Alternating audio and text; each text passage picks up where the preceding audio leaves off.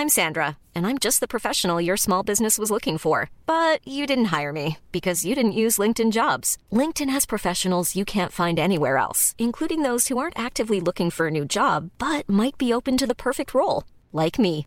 In a given month, over 70% of LinkedIn users don't visit other leading job sites. So if you're not looking on LinkedIn, you'll miss out on great candidates like Sandra. Start hiring professionals like a professional. Post your free job on linkedin.com/people today.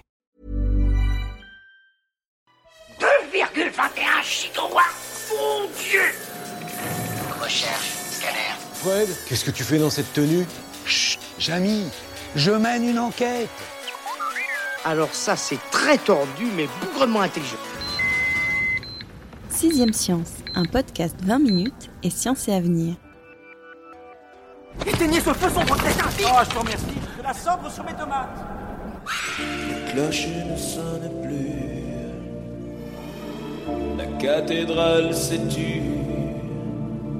Et l'on dit que c'est l'âme de Paris qui s'enflamme quand sonne les cloches de Notre-Dame.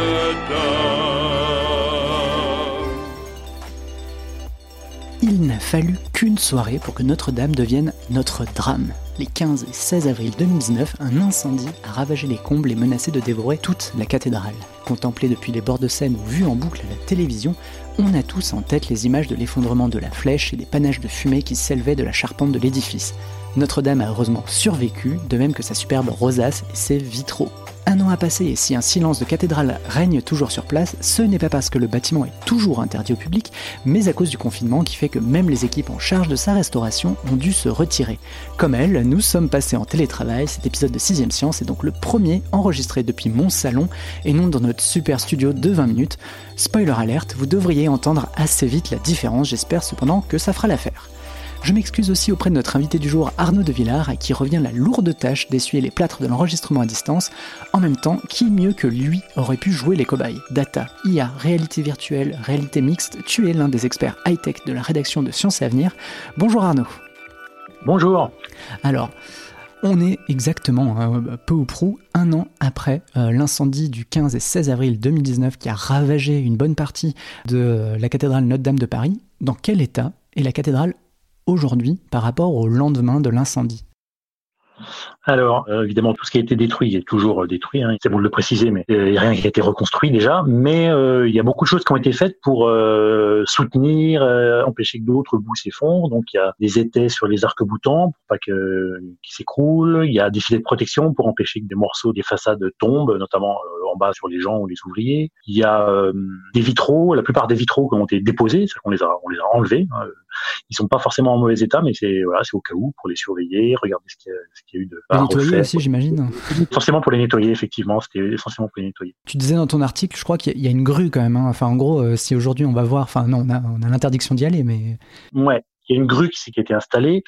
Tout le bâtiment est évidemment ceinturé d'une cloison de travaux. Il est, il est inaccessible, donc il y a ça aussi qui, est, qui a changé, c'est qu'on peut plus aller sur le parvis, par exemple. On peut faire le tour de la cathédrale que en, en faisant le tour d'une enceinte de palissade de chantier. Et il y a une, une, une énorme grue de plus de 90 mètres qui euh, surplombe effectivement la cathédrale à l'origine pour enlever euh, l'échafaudage. C'était les derniers travaux qui venaient d'être amorcés avant le confinement. C'est euh, retirer ce fameux échafaudage. c'est peut-être la, la question la plus importante et je suis pas sûr qu'on ait une réponse, mais est-ce qu'on en sait plus sur les causes de l'incendie survenu, donc on l'a dit, le 15 avril 2019 On sait toujours pas. Il y a eu, il y a eu plusieurs pistes qui ont été lancées. Il y a, mais l'enquête est toujours en cours et euh, non, on sait pas. Alors c'est vrai qu'assez vite, euh, on a essayé de chercher des coupables. hein. Chaque chaque piste s'est un peu dégonflée, donc euh, non, on sait pas. Ok, bon alors on passe à la question suivante.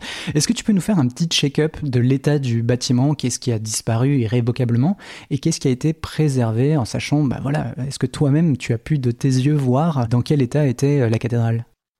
Alors, ce qui est, ce qui est effectivement euh, surprenant quand on sait qu'on a lu tout ce qu'on a lu sur les ravages de la cathédrale, c'est que quand on arrive euh, face au parvis, même s'il est, il est bloqué, euh, on a quand même une vue en, en recul du fronton. Et c'est encore très chouette. Vous avez la, la, la rosace centrale, les deux tours, tout ça c'est intact, le, le portail, euh, donc tout ça c'est intact. Mais effectivement, dès que vous vous tournez, alors la flèche a disparu, le toit a intégralement disparu, euh, la charpente a intégralement disparu.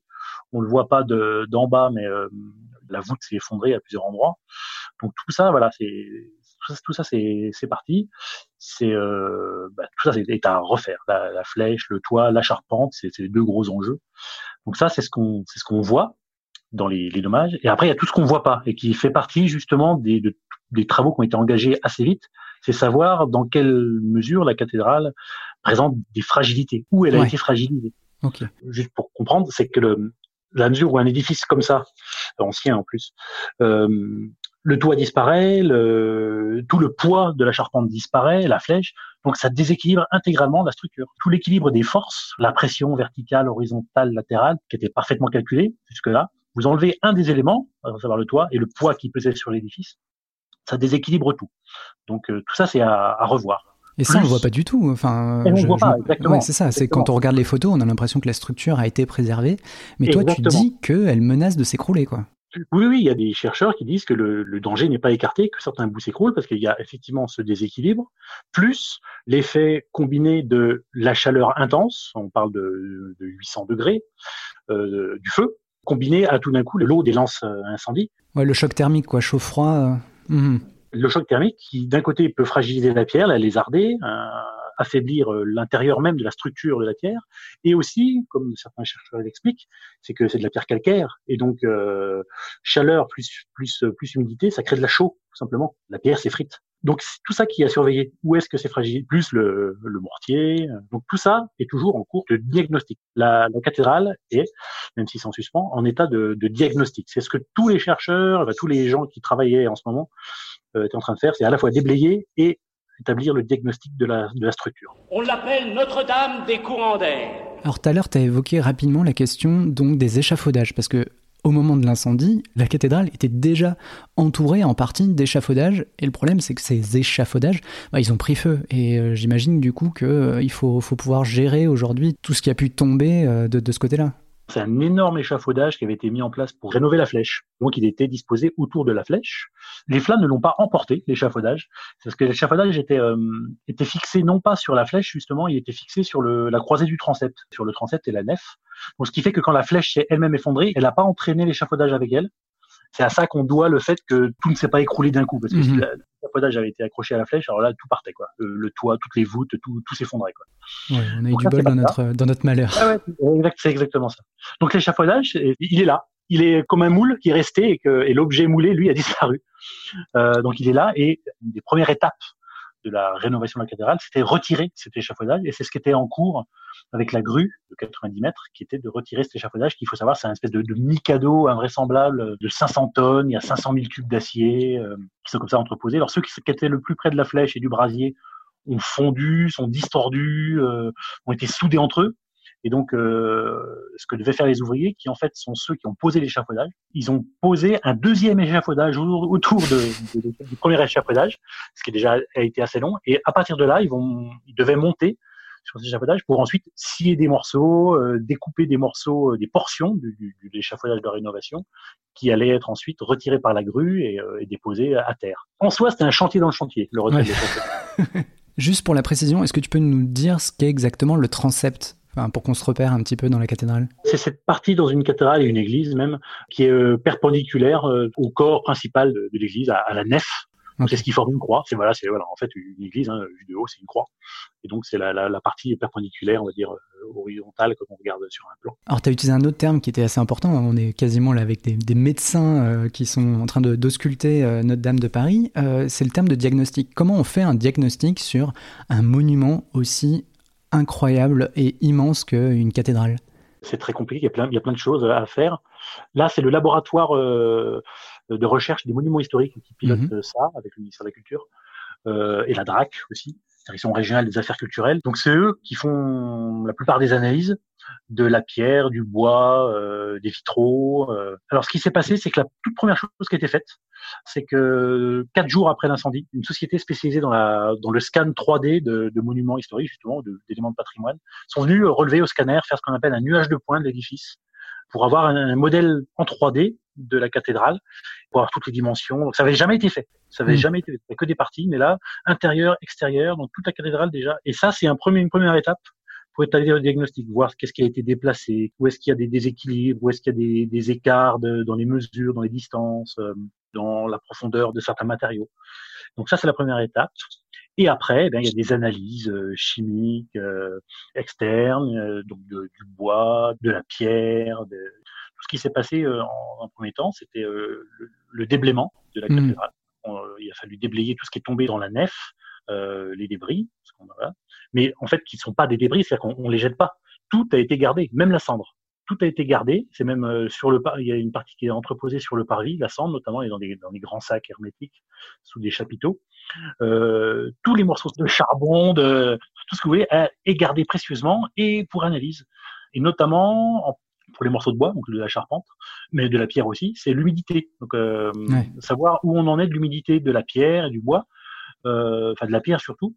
Donc en fait, il y a des éléments de pierre qui sont dans les labos de recherche des monuments historiques et ils, regardent en combien de temps l'eau disparaît de la pierre. Très concrètement, on pose une pierre et on regarde euh, en combien de temps, 5 mois, 6 mois, euh, quelle est la courbe d'évolution de l'évaporation de, de l'eau. Enfin, tout ça, c'est regardé pour ensuite savoir à quoi il faut s'attendre quand on va s'attaquer aux travaux. C'est que même quand on va commencer de la rénover, peut-être que la pierre c'est encore un peu humide, donc euh, il y aura des capteurs. Donc essayer de savoir dans combien de temps on peut imaginer euh, que la cathédrale sera définitivement épargnée de tous les, petits parasites, tous les problèmes voilà qu'elle a subis. Parce que là je parle de l'eau, je parle de la cendre, il y a aussi des problèmes de moisissure parce que le, la cathédrale, gorgée, ouais. elle est gorgée d'eau. Donc du coup, si elle est gorgée d'eau, ça veut dire qu'il peut se mettre des bactéries. Donc si on referme trop tôt la voûte, par exemple, on peut favoriser le, développement de ces bactéries euh, grâce à, la chaleur, parce qu'en ce moment, paradoxalement, le fait qu'elle soit ouverte, pas à tous les vents, mais presque, il y a un courant d'air qui se fait dans la cathédrale. Donc ça aide à l'évaporation le, trou dans, dans, la voûte, par exemple. J'étais persuadé qu'elle avait été bâchée, tu vois. Euh. Alors elle est bâchée, oui, oui j'ai oublié de préciser. C'est la première chose qu'ils ont faite, c'était la bâcher pour euh, la protéger des intempéries, tout simplement. Avant même les étais, c'est la bâche qui a été posée. Donc elle est posée sur le toit, voilà. Mais quand même, ça crée quand même, il y a quand même un courant d'air qui s'est fait. Et, mais si, euh, si on bouge, il y aura des moisissures, un risque en tout cas. Donc il y, a toutes ces choses-là qui, sont à surveiller. Ouais, et qui rongent la cathédrale de l'intérieur, quoi. voilà, c'est des choses qu'on ne voit pas encore une fois, ils sont microscopiques, qui ont des évolutions lentes. Donc il y a tout un travail sur le temps aussi qui va devoir se faire euh, au-delà même de la reconstruction. Sachant que au lendemain de l'incendie, Emmanuel Macron s'est engagé en quelque sorte à dire bon, euh, la restauration de la cathédrale devrait se faire en cinq ans. Bon, maintenant il y a euh, le, confinement qui, doit, j'imagine, jouer, mais toi, c'est un, c'est un délai qui te semblait raisonnable et jouable? Alors moi personnellement, je ne sais pas, vu tout ce qu'il y a à faire, ça, m'étonnait, mais il y, a des avis vraiment très différents. Hein. Moi, j'ai eu des chercheurs qui, m'ont dit oui, c'est possible. D'autres qui m'ont dit mais euh, non, c'est invraisemblable. Mais par contre, comme euh, vous disiez, c'est euh, c'est un délai impératif. C'est pas le président Macron qui a dit moi j'aimerais bien. C'est dans l'esprit de ceux qui, encadrent un peu le, le chantier, c'est cinq ans. Oui, c'est pas le BTP classique. On peut se dire plus ou moins six mois, quoi. C'est ça. C'est le général Georges D'ailleurs, on m'a même dit entre pas demi-mot que c'est pas un hasard si on a mis un, militaire euh, à la tête de, l'établissement public. Je veux que chaque pierre soit dessertie au burin à froid et recollée au mortier de chaux et de sable marin comme on utilisait les bâtisseurs de cathédrales. alors justement, qui gère euh, ces, travaux Tout à l'heure, tu parlais d'un laboratoire, mais qui mène euh, des, des recherches sur l'état de la cathédrale, etc. Mais qui est l'entité qui organise L'entité, effectivement, a été créée euh, spécialement, c'est l'établissement public euh, pour la, rénovation de Notre-Dame de Paris officiellement qui est entré en service euh, fin 2019, qui regroupe les architectes, les, bah, pour résumer les chefs de travaux, les chefs de chantier, et à la tête duquel a été mis donc voilà le général Georges Lin, qui pilote tout ça, quoi, qui rencontre aux autorités, dont le rôle est de, de, faire en sorte notamment que le, le, fameux délai des cinq ans soit respecté. Effectivement, le confinement arrivant par-dessus, là, on ne sait pas trop ce qui va en être. Et du coup, enfin là aujourd'hui, le chantier, il est totalement à l'arrêt? Il est, il est à l'arrêt, à un jour où il n'y a personne sur place. Mais ils ont mis en place des, un peu comme dans certaines entreprises, nous y compris, hein, de, de travailler, du travail à distance, voilà, des, télétravail, quoi, ce qui est possible de faire grâce aux outils numériques. On peut euh, continuer certains travaux, quoi, des rapports, des euh, peut-être des analyses qui sont possibles. Il y a, beaucoup de choses qui ont été numérisées. Hein. Il y a des, éléments euh, parmi justement les débris et les restes qui sont tombés. il y a des choses qui ont été numérisées, donc on peut travailler dessus, quoi. Oui, c'est ça, c'est-à-dire éventuellement modeler, enfin se dire bon, bah, il y a des pierres qu'il va falloir tailler de telle façon pour remplacer, ce genre de choses. Oui, un du travail, par exemple, c'était de numéroter les pierres les éléments, savoir à quel endroit ils allaient aller euh, sur la future cathédrale euh, en construction, comme un puzzle, si vous voulez. Donc euh, il y a tout ce travail aussi qui était en cours. Concrètement, on imagine qu'un qui récupère un bout de voûtin par terre, et hop, il faut tout de suite savoir où est-ce qu'il va, à quel endroit, donc il était numéroté. Donc tout ça, c'est et ça a été numérisé pour ça faire un, pour avoir une espèce de, de, de modèle 3D Alors moi, c'est un des trucs qui m'ont étonné en lisant le dossier, c'est que je m'attendais pas forcément à ce que ce soit toi qui traite ce dossier, parce que tu es un des experts euh, high-tech, on l'a dit tout à l'heure, de la, rédaction de Sciences et Avenir. Et bon, depuis tout à l'heure, tu parles de numérisation, donc euh, j'imagine que c'est ça, c'est ça les aspects high-tech de cette restauration? Oui, alors après, il y avait deux éléments. Il y avait cet aspect-là, parce que moi, j'avais travaillé, euh, j'avais déjà fait des articles sur les sociétés qui se sont chargées des aspects de numérisation. Mais c'était aussi, euh, euh ça m'intéressait, hein, personnellement, dessus ce chantier, tout ça. Donc, c'est pas forcément un, angle high-tech à chaque fois, mais, euh, mais il y en a. Mais euh, je suis pas tout seul. Il y a ma collègue, une collègue Marine Benoît, qui suit aussi ça, qui a fait des, des très, très amples papiers sur les, les recherches justement scientifiques en cours autour du chantier. Donc, il y a pas mal d'aspects euh, reconstruction, euh, recherche scientifique. Il y a beaucoup de choses qui se, croisent à Notre-Dame. Tu m'as tendu euh, la perche que, j'attendais. Hein. C'est l'autre surprise que, j'ai eue en lisant ton article, c'est que en fait, bah, si jamais on se faufile, alors évidemment, j'encourage personne à le faire, mais dans Notre-Dame, hors euh, période de confinement, parce que du coup là il n'y a, vraiment personne, mais euh, si on y était allé euh, bah, par exemple début mars, on aurait eu autant de chances d'y croiser des spécialistes des travaux publics que des scientifiques, c'est-à-dire des archéologues, des historiens, des mécaniciens du bois, des biochimistes, des charpentiers. Qu'est-ce qu'ils font là tous ces scientifiques? Assez vite, genre, mais dès le, lendemain, les scientifiques se sont mobilisés autour de cet incendie, enfin de, des, dégâts qui a été causé, à la fois pour euh, savoir comment on allait la rénover, mais aussi parce que la cathédrale en elle-même, c'est une immense base de données scientifiques, d'éléments euh, architecturaux, d'éléments euh, sur le bois, sur l'histoire, l'architecture, l'histoire de l'exploitation du bois, d'autant plus que il n'y a aucun document. Il n'y a pas de plan de la cathédrale. Il n'y a pas quelque part quelqu'un qui a expliqué comment elle allait être construite. Donc tout ce qu'on sait sur la cathédrale, c'est dans la cathédrale. Et donc du coup, euh, c'était l'occasion pour les scientifiques d'en savoir un peu plus. C'est-à-dire que tout d'un coup, il y avait cet immense chantier qui allait s'ouvrir et ils pouvaient apporter leurs connaissances sur euh, voilà sur la pierre, sur le bois, sur euh, la façon de faire une charpente, et en même temps eux-mêmes récupérer de nouvelles informations parce que comme le l'a dit un chercheur dans certains de nos articles, c'est que à chaque fois qu'on a entrepris des travaux dans la cathédrale, que ce soit de rénovation, de recherche, on a, on a découvert quelque chose.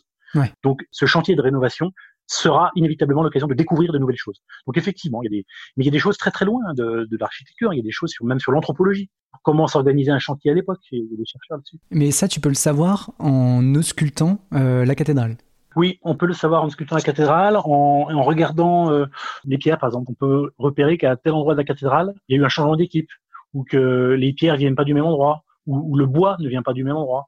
On peut savoir, même dans les restes de bois, on peut savoir que tel morceau de charpente et tel autre morceau de charpente viennent de la même forêt, mais qu'un mm. tel autre morceau de charpente vient d'une autre forêt qui n'était pas exploité de la même manière. Tout ça, on peut le faire. Le bois retient, notamment, le bois retient plein d'informations sur euh, son environnement écologique, sur euh, la manière euh, dont il était cultivé. Est-ce que c'était une forêt dense, une forêt clairsemée? Est-ce que, est-ce que c'était un bois jeune, un bois vieux? Tout ça, toutes ces infos, on peut les retrouver, y compris dans les restes, en fait, dans les restes calcinés. Et ces recherches, est-ce qu'elles ont un potentiel apport pour euh, justement guider éventuellement les, les, équipes euh, d'ouvriers et compagnie Oui, bien sûr, déjà, parce que ça peut aider à, à retrouver des matériaux similaires, similaires à, ceux d'origine.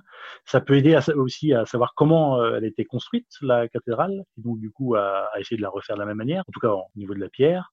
Donc oui, il y a beaucoup de... Et aussi la, la résistance, comment a été, été assemblée, tout simplement, la structure. Donc ça, on peut essayer de le retrouver. Alors peut-être qu'on n'ira pas jusqu'à organiser le chantier de la même manière qu'il l'était. Euh, J'espère pas. Mais euh, on peut, oui, oui, bien sûr, ça, c'est le but, c'est aussi que ça aide. Enfin, il y, a, les deux aspects. Il y a l'aspect euh, recherche scientifique pure et l'aspect aide au chantier. Quoi. Tout, ça est entremêlé. D'ailleurs, il faut savoir que les chercheurs qui sont là pour la recherche scientifique, hein, qui est organisée par le CNRS notamment, le CNRS et le ministère de la Culture, c'est eux qui chapeautent l'aspect scientifique de, de, tout ça.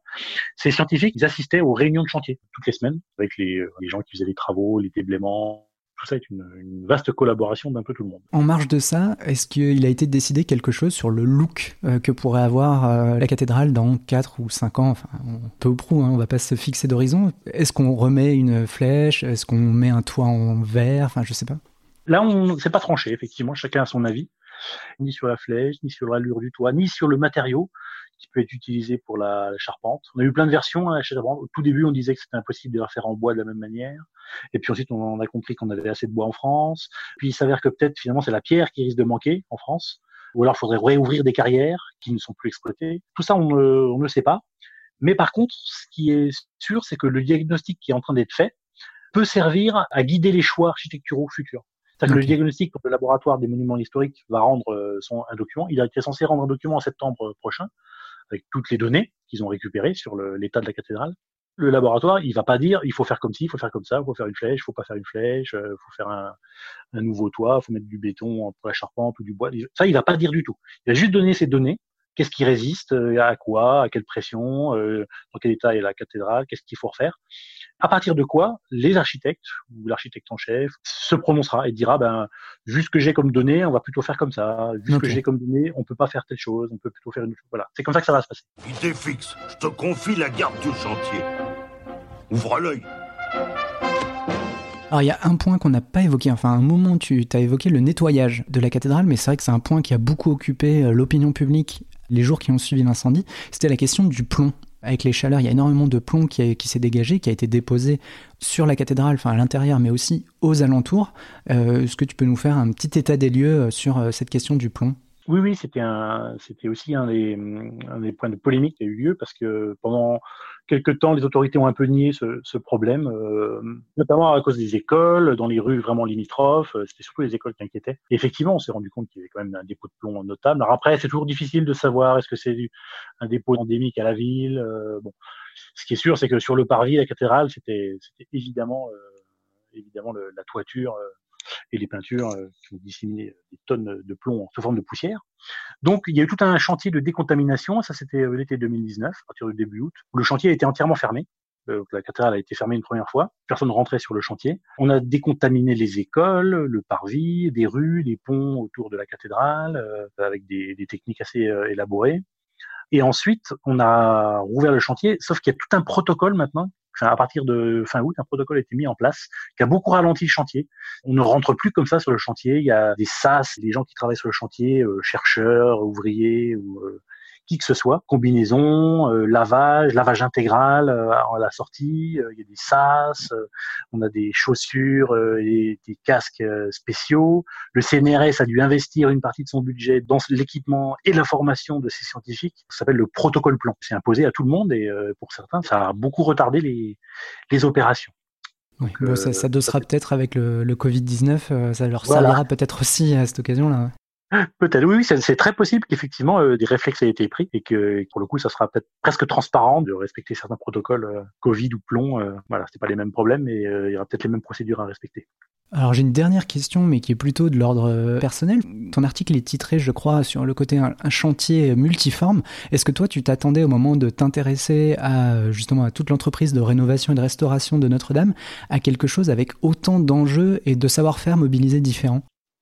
Alors moi non, je pensais pas. Notamment tout ce volet scientifique euh, m'avait un peu échappé au, départ. Enfin, j'imaginais pas qu'il y avait une telle, on va dire, euh, ruée, on va dire, une telle, un tel enjeu. C'est parce que aussi je savais pas aussi à quel point la cathédrale elle-même était une base de données, une ressource, euh, hmm. une ressource historique, voilà, connaissance, une ressource historique, une ressource de connaissance en elle-même. À savoir qu'il y avait pas beaucoup d'autres choses sur elle que, que le bâtiment. Donc ça, je m'y attendais pas. L'aspect numérique, j'y ai pensé tout de suite, vu les sujets que je suis.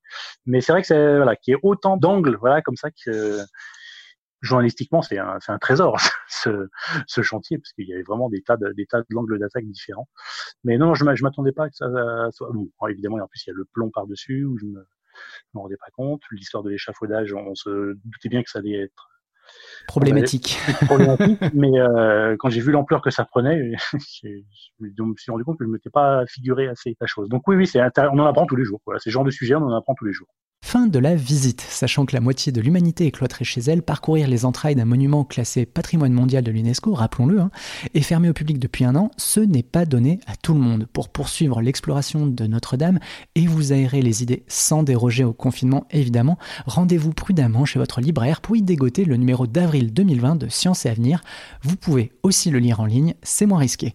Arnaud, merci beaucoup d'avoir été notre guide aujourd'hui. Je te propose qu'on refasse un point dans un an ou deux sur l'avancée des travaux étant donné le périmètre de ton savoir qui s'étend, on l'a dit, de la data à l'IA en passant par la réalité virtuelle et la réalité mixte, on devrait avoir pas mal d'occasions d'enregistrer d'ici là. Malgré un petit retard à l'allumage, Sixième Science va continuer à essayer de maintenir son rythme de production bimensuel. Attendez-vous donc à entendre parler de nous dans les prochaines semaines.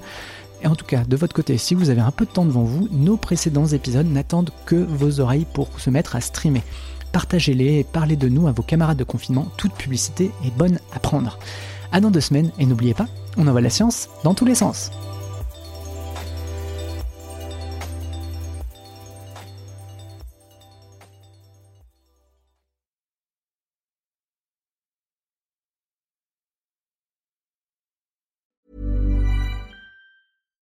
Deserves the best, and there's no better place to shop for Mother's Day than Whole Foods Market. They're your destination for unbeatable savings, from premium gifts to show-stopping flowers and irresistible desserts. Start by saving 33% with Prime on all body care and candles. Then get a 15-stem bunch of tulips for just $9.99 each with Prime. Round out Mom's menu with festive rosé, irresistible berry chantilly cake, and more special treats. Come celebrate Mother's Day at Whole Foods Market. Even on a budget, quality is non-negotiable. That's why Quince is the place to score high-end essentials at 50 to 80% less than similar brands. Get your hands on buttery soft cashmere sweaters from just 60 bucks, Italian leather jackets, and so much more. And the best part about Quince, they exclusively partner with factories committed to safe, ethical, and responsible manufacturing. Elevate your style without the elevated price tag with Quince. Go to quince.com slash upgrade for free shipping and 365-day returns.